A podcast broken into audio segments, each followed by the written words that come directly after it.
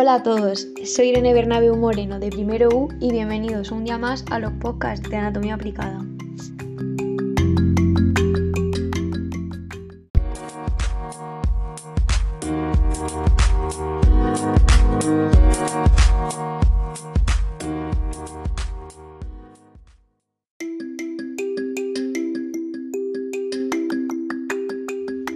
En el día de hoy vamos a hablar sobre la fractura ósea y muchas curiosidades acerca de esta, como sus causas, también cómo tratarla y muchas cosas más relacionadas con el tema.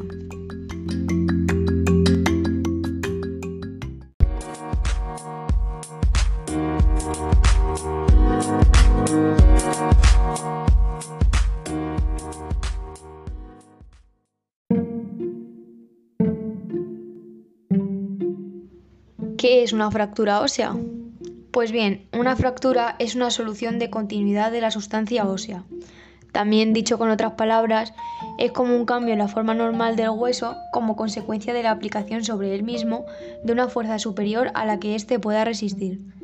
Dentro de la categoría de fracturas incluimos tanto las fracturas altas con minución como las pequeñas fisuras apenas perceptibles.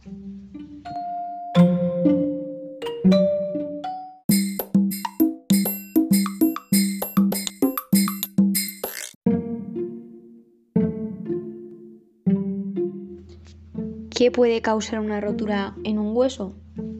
Las causas para que un hueso se rompa pueden ser variadas. Los traumatólogos se suelen referir a este hecho como mecanismo de producción de la fractura y aunque pueden ser invulnerables, normalmente se pueden encuadrar dentro de una de estas cuatro categorías, que son el traumatismo directo, y este es que la causa de la rotura es un impacto que incide directamente sobre el punto fracturado, como por ejemplo un martillazo en un dedo. El siguiente es el traumatismo indirecto, en el que la fractura se produce a una cierta distancia de la fuerza que lo origina, como por ejemplo al caer el individuo apoya la mano pero se fractura el hombro. El siguiente sería la fractura patológica. En esta se producen por un debilitamiento del hueso debido a alguna patología, por lo que el hueso se rompe incluso frente a fuerzas leves. Un ejemplo sería un paciente con cáncer óseo que ve cómo su estructura esquelética se debilita. Y por último está la fractura por fatiga o estrés. Se originan por fuerzas que actúan sobre el hueso con mucha frecuencia, pese a que pueden ser de baja intensidad relativa. Y el ejemplo sería, por ejemplo, una fractura en un dedo del pie cuando un corredor entrena por una maratón.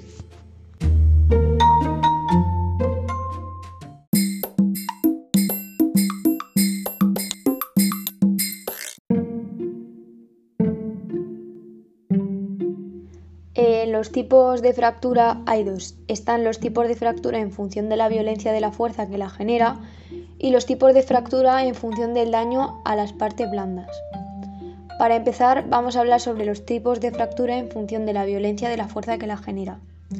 En estos tipos hay dos subtipos, que son la fractura de alta energía y las fracturas de baja energía. Vamos a comenzar con la fractura de alta energía. Estas se producen ante la aplicación de una fuerza intensa y generalmente momentánea. Suelen provocar una gran fragmentación en el hueso y pueden tener afección grave en las partes blandas que lo recubren, como por ejemplo un accidente de tráfico.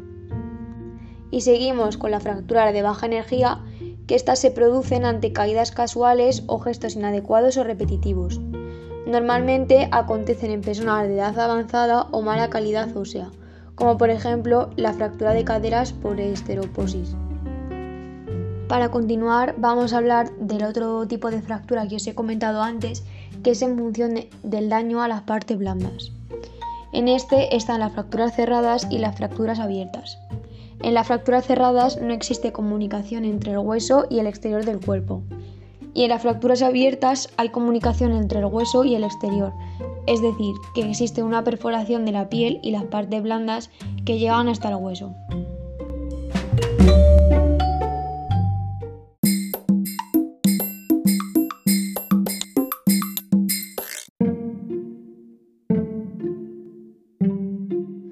Por último, vamos a hablar sobre los métodos de tratamiento de las fracturas. Dentro de estos métodos está, por ejemplo, los métodos no quirúrgicos, en los que está la tracción cutánea, los vendajes y los yesos, férulas o cosas similares. También están los métodos quirúrgicos, que pueden ser la tracción esquelética, los clavos intramedulares, las placas y tornillos de osteosintesis y los fijadores externos.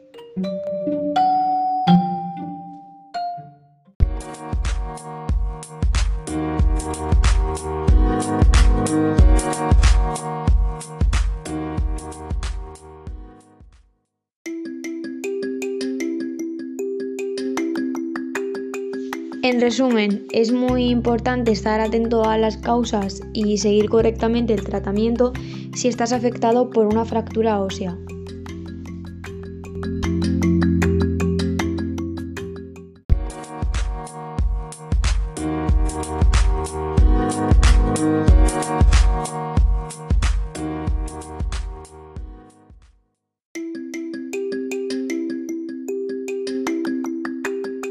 Espero que os haya gustado mucho este podcast y que hayáis aprendido con él. Nos vemos en el próximo.